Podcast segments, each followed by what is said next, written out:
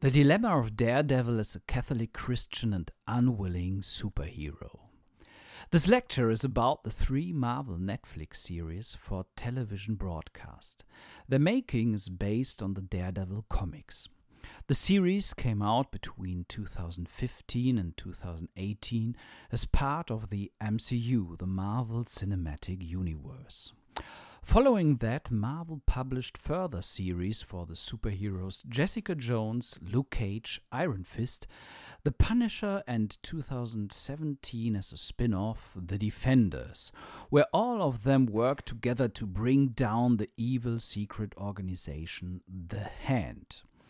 The Daredevil series are made for an adult audience rated for 18 years and above. The overall look is gritty, as the makers describe it, and darker than a look and the feel of the comics of Daredevil. Daredevil. That means more than simply go getter. It would have to go with the devil to understand the meaning of this name easily. Somehow it's about the fight between good and evil. But who and what is the good? The evil guys and girls don't run in this series when they are citing the good. They fight in physical and psychological ways. There is seldom a fight where Daredevil deeper motives are not questioned. Often somebody tries to move him to the other side, the evil side. As in the prayer, don't lead us into temptation. Daredevil is led into temptation permanently to give up the fight for the poor, the weak, the people without rights. He is led into temptation to abandon his friends and all of his social contacts because he endangers them. He is led into temptation to kill, as that would be the ultimate end of the evil. And he is led into temptation to abandon his belief in God and his Catholic upbringing. He is a superhero with scruples, and these scruples are the main theme of the whole storyline. They are the hidden center of all three seasons with 13 episodes. Although there is a definite ban on killing for the superheroes in Marvel and in DC, the really big heroes don't bother so much about it. You think there are no lethal victims when the Avengers fight with hundreds of aliens in Hell's Kitchen? Iron Man, Thor and Hulk tear down skyscrapers by the dozen. How could anyone escape that? And about killing aliens, you normally don't lose much human thought. With Daredevil, it's a different case. He has to deal with normal and everyday people. He is a superhero of the neighborhood in New York of the 80s into the years of the 2000s, but with an overall look of the 70s. If Daredevil is all well, he controls the situation. He gets his opponents down with chirurgical precision, knocking them out, but not hurting too much. But in the run of the first two seasons, he is getting more desperate, more angry, and his hope is dwindling. That affects his use of violence. His problems are getting bigger, and he feels more powerless from scene to scene. Adding to that feeling, his methods are questioned. They are qualified as self justice, or his opponents promise him that he is getting more and more like them if he follows their path of unruled violence. Both questionings offend Daredevil. They tug on his nerves, they undermine his very being, his mission to be the devil of Hell's Kitchen, the fighter for the victims. In his open life as Matt Murdock, he works as a lawyer together with his friend Foggy Nelson. They opened a law office together. Their clients pay with food because they have no money. In the beginning of the first season, they are joined by Karen Page, who is having an important role in the series. The name of Daredevil is not only connected to Hell's Kitchen, it's more the childish longing of the young Murdock to be like his father Jack, a professional boxer. He gave the boy his values and a sense of virtue. Daredevil wants to preserve that, but at the same time, he wants to revenge his father, who died because of a mafia plot. A bit of self irony is in that name, too, as he admits to Foggy when they speak about it. He gets his costume really late. In the beginning, he fights just in black clothing and hides his face under a black cap. An outfit with Kevlar armor like Batman he acquires only when his injuries are getting too frequent and too heavy for him to bear.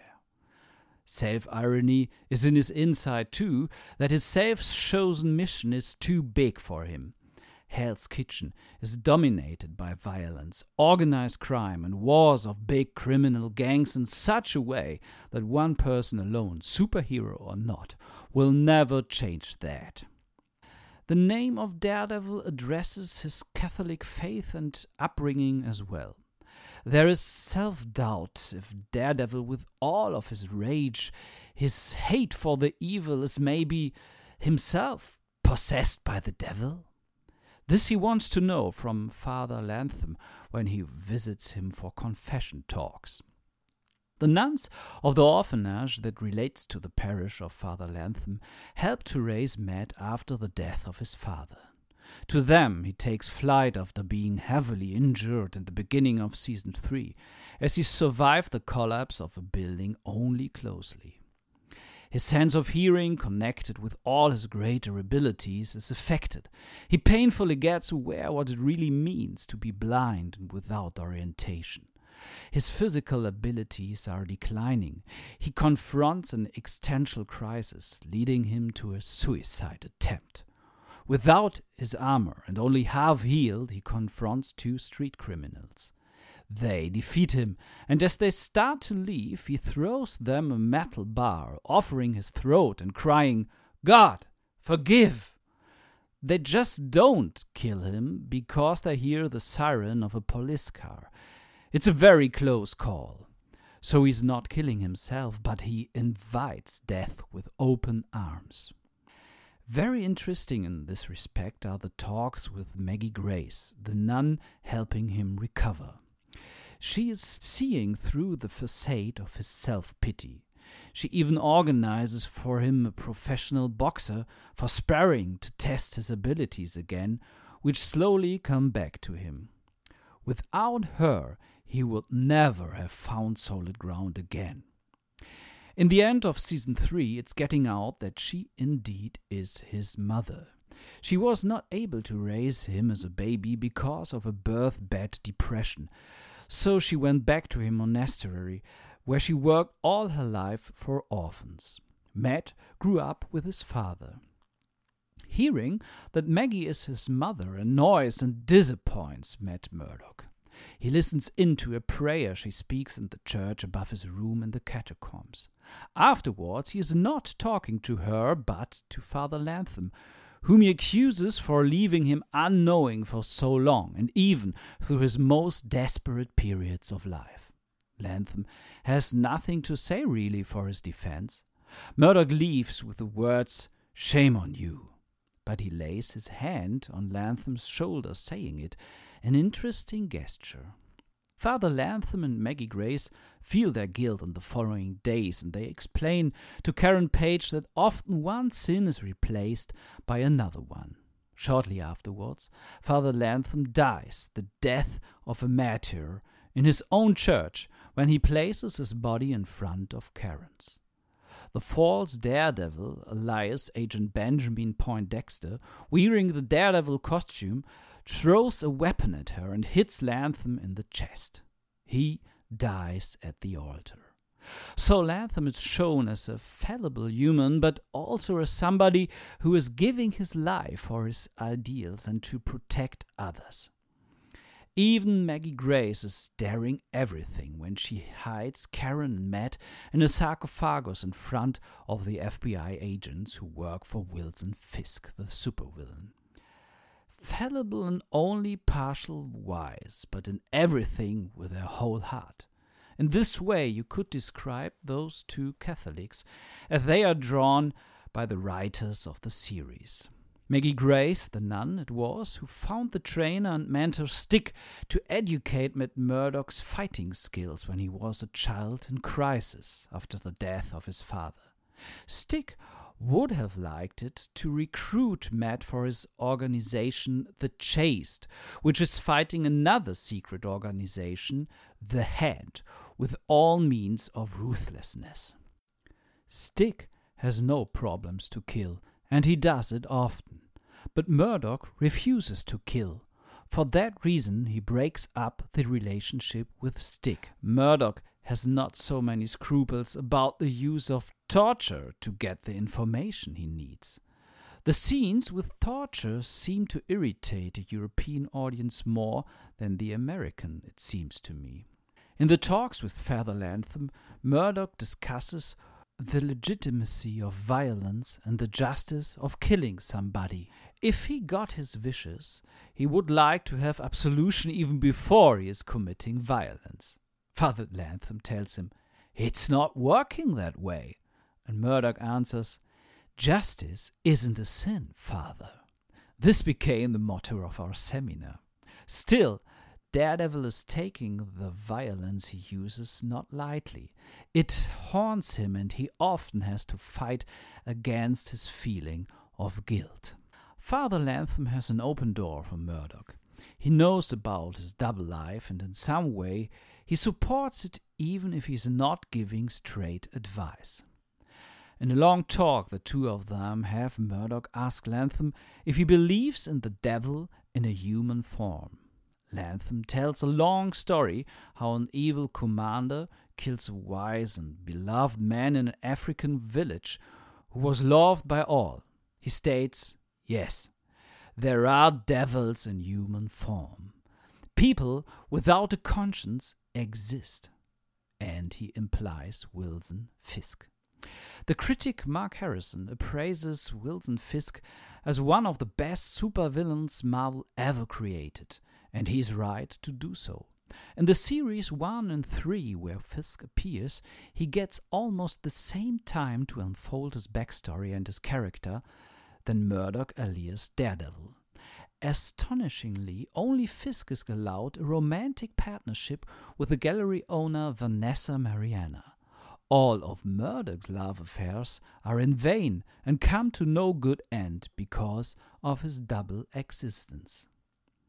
But let's get back to the talk between Lantom and Murdock. They discuss if it is allowed to kill a devil in human form, or if Christians have to suffer everything in the name of charity.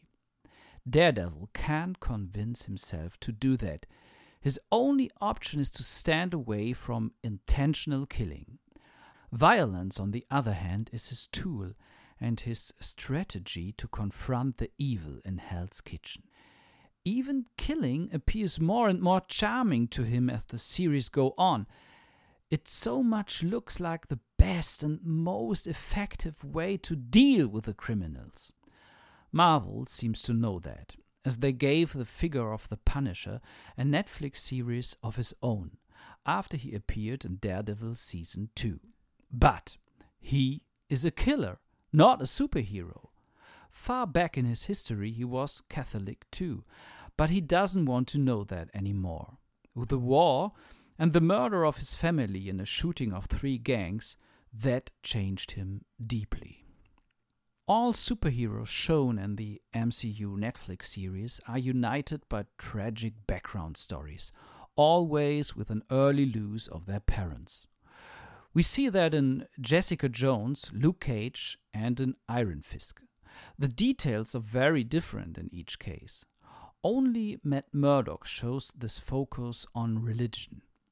His father was a boxer, very talented, but he is led into temptation by the mafia, paying him money to lose to other boxers where they place their bets upon.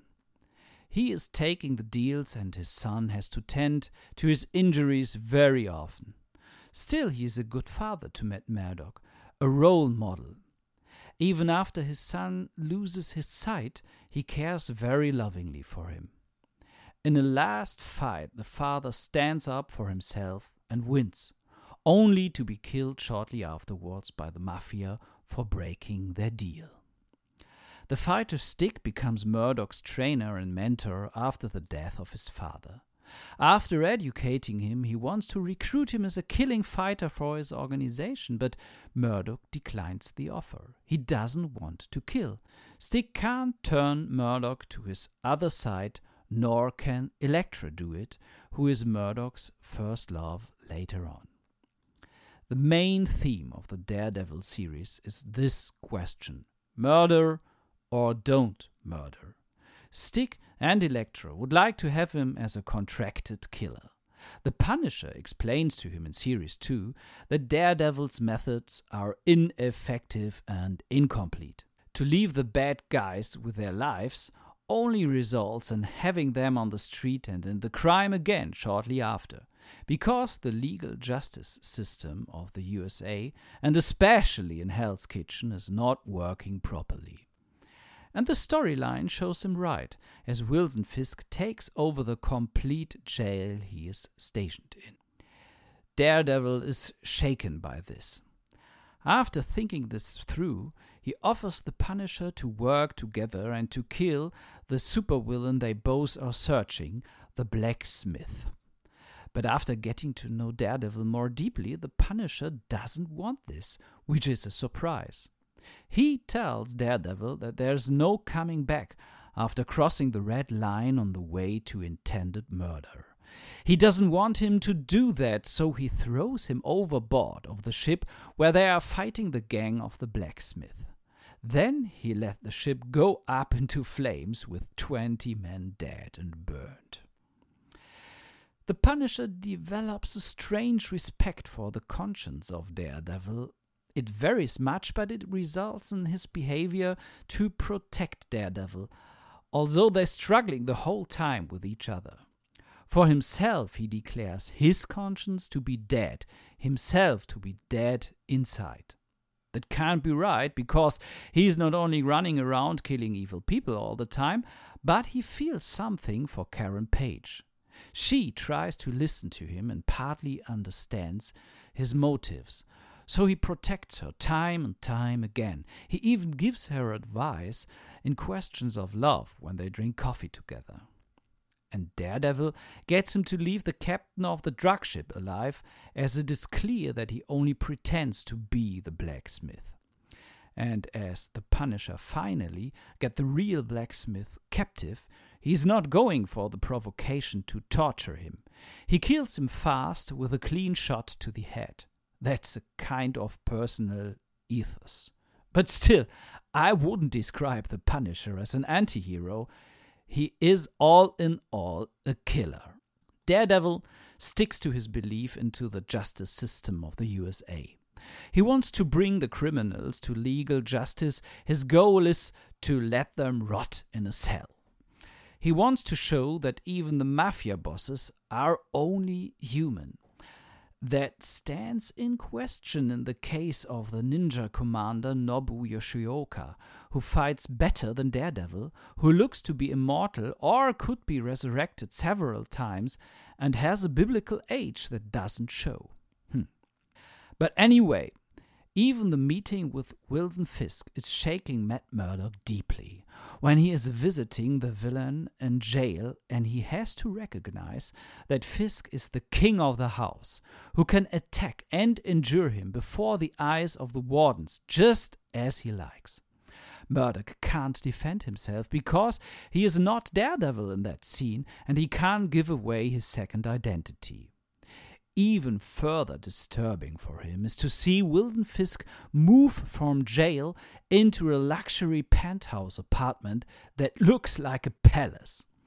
That happens in the middle of season 3, when Fisk deals with the FBI, tricking them and undermining them as he blackmails several of their agents. So, everything that is happening undermines the view of the world Matt Murdock is hanging on to. His ethos and his methods are questioned all the time. You could read and watch the first and second season as an ongoing story of failure. The third one, even more so, as you see Daredevil almost constantly on the floor and losing. But his getting up again constantly, like a knockdown boxer, his every new beginning, his hope against all hope, brings him near to be like a Jesus figure. He has no disciples, he stays the lonely fighter, but his belief in the good in human beings, even in criminals, connect him with the sense of a mission of a Messiah. Ever so often, this is taken into picture by the makers of the series. For example, showing his beaten body in the catacombs of the church in close up where he is hiding. In the close up camera view, he looks like the beaten Jesus. Or when he talks to Claire, she is a very idealistic nurse, giving all for her patients.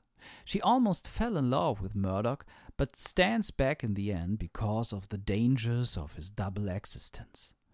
On the roof of her hospital, which is facing an attack on short notice, she tries to convince Daredevil to visit his friend Foggy, who is a patient in the hospital after being shot in the arm. Instead, Daredevil is thinking about breaking up all his social contacts and focus only on the fight for the future. He thinks his friends and social contacts make him vulnerable, and all who are connected to him will have to suffer more because of that. Claire shouts at him, Maybe you come down from your cross and talk to us normal humans. A very good quote. But Daredevil is not listening in that scene. Only in the very end he sees the wisdom of her words. Another role is taken by Karen Page and Father Lantom. Karen has only a vague sense, if at all, that Murdock might connect with Daredevil. He is telling her very late in the series.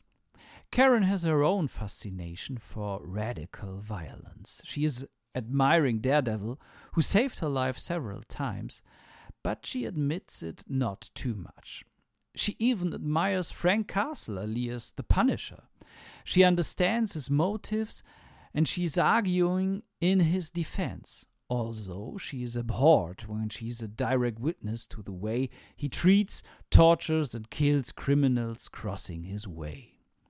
Karen herself kills the assistant of Wilson Fisk, when he ultimately threatens her and all her friends and family if she doesn't stop opposing Fisk, which she won't do by all means. The beginning love affair between Karen and Matt Murdock goes down again because Matt's double life interferes with everything they do together. Very interesting in this respect is the behavior of Father Lantom. He's not hiding his knowledge about Murdock's double life. He is giving no license for Daredevil's deeds and his self justice, but he is there for him when he wants to go to confession or just talk, and even if he doesn't want to talk at all. They argue together in philosophical ways about good and evil, about sin and the feeling of guilt. Lantom seems to be a kind of externalized conscience for Matt Murdock. And in a strange way, he is keeping Daredevil on his mission with just the right mixture of constraint and motivation. Here's one example of their dialogues, which always have screwball quality to them. Lantom, You're being called to summon up the better angels of your nature. Maybe that's the struggle you are feeling deep within you, Murdock. And how do you know that the devil and the angels inside me aren't the same thing? Lantom. I don't.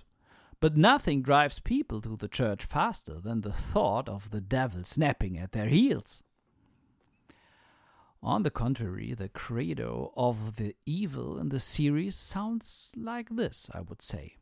Every human is bribable and corruptible, or he is susceptible to blackmail if he and his family is threatened enough. If all that doesn't work, everybody is easy to kill if you have the means. This is shown in the end of season 1, where Wilson Fisk sits in handcuffs in a police van on the way to prison, followed by a convoy of police cars. Two wardens sit with him, and he starts to tell the story of the Good Samaritan from the Bible at full length. Afterwards, he thinks loudly about which person of the story he himself might be. He concludes in an absolute improper way that he is no such person, but he is the personification of the evil intent himself. In other words, the force that drives the criminals. The astonished audience gets the proof of this immediately as one of the wardens shoots the other, and a private army of the villain slaughters all the policemen accompanying Fisk in the convoy just to free him. Such moments demonstrate the structures of evil and the weakness of legal justice. They can be read as a critic for the situation of law enforcement in the USA today. Although Daredevil can bring down Fisk in a hard fight again, so he goes to jail, it's never really for good. The prophecy of the Punisher gets real very quickly as Fisk regains his powers, even in jail. In this way, the fight for the good, the path of Daredevil, looks and feels like Don Quixote's attack of the windmills, or like the myth of Sisyphus. The same it is in the conflict with the secret organization, The Hand, which is even more mysterious. Nobody knows what they are up to, and Elektra, Murdock's first love, seems to stand between the frontiers completely. She was trained by Stick like Murdock and seemed to work for his organization, The Chaste, which opposes the hand. But she has no scruples at all. She performs her first kill at the age of 12 for no good reasons, just to show that she can. In a showdown fight, at the end of season 2, it comes out that she indeed is planned to be the ultimate weapon of the hand called Black Sky. The highest ninja commando, Nobu Yoshioka, kneels to her and offers her his katana and the leadership of their group.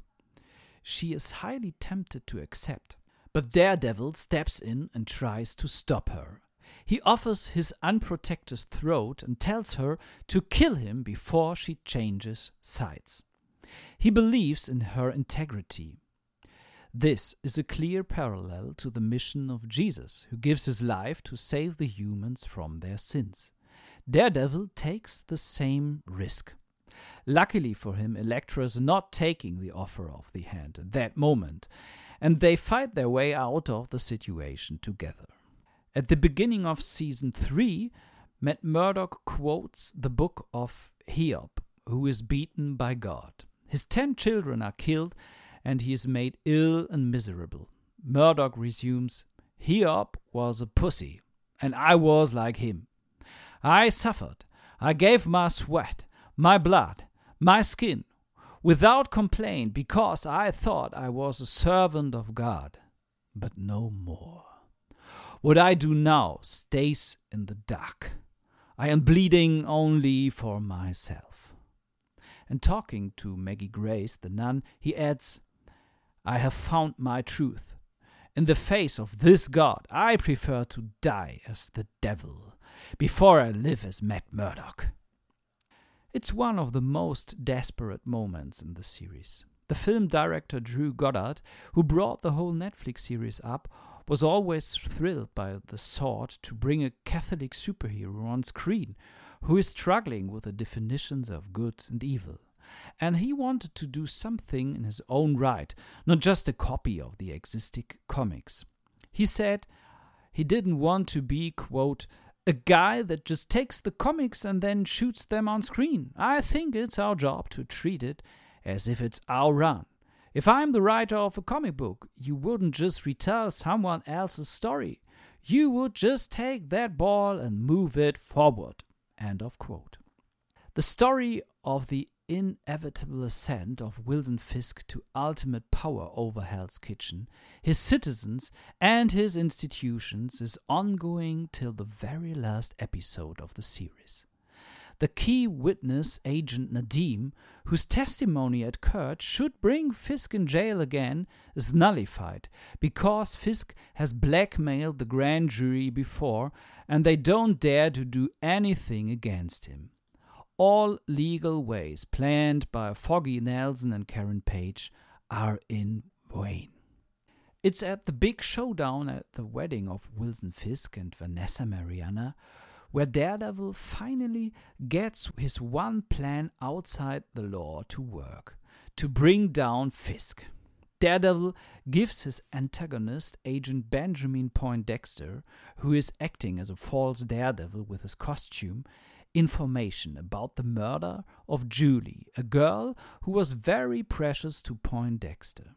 He points out how Fisk has manipulated Poindexter to make to do his dirty work when he ordered Julie to be secretly killed. Poindexter goes amok and kills most of the corrupt FBI agents near Fisk.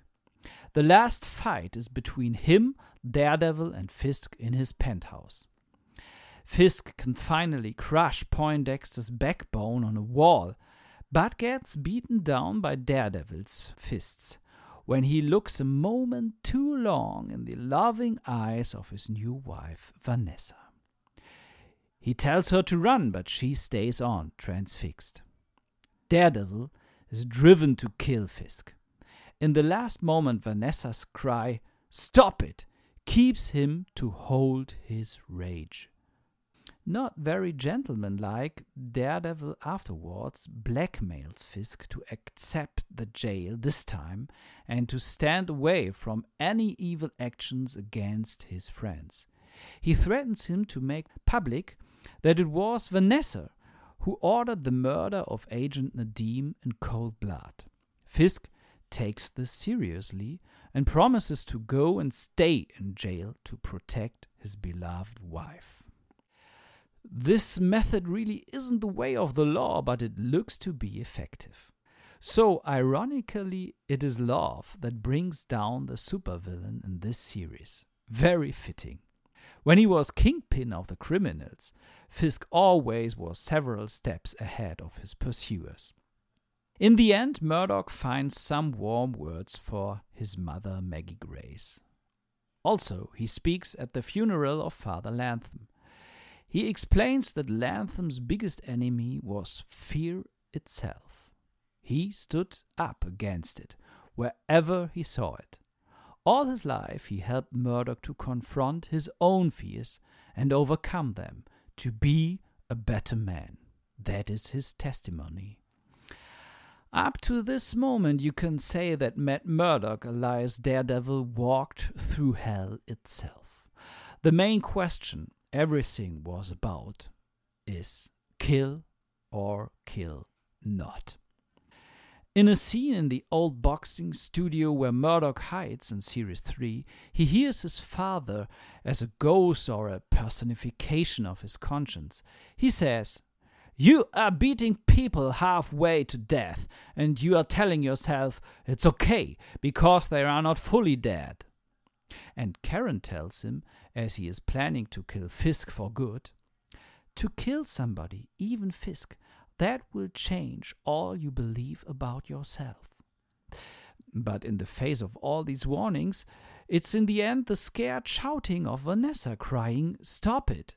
That gives Daredevil pause in his will to kill Fisk. She addresses his humanity while he is in full rage although she herself ordered the murder of Agent Nadeem only a short time before, settling in her new role as a mafia queen. How ironic is that? But what we see here is very good storytelling. Good intentions, moral, and ethics very much depend on the circumstances. That we can learn by the three seasons of Daredevil. And these circumstances they often hang by a thread. Thank you very much for your attention.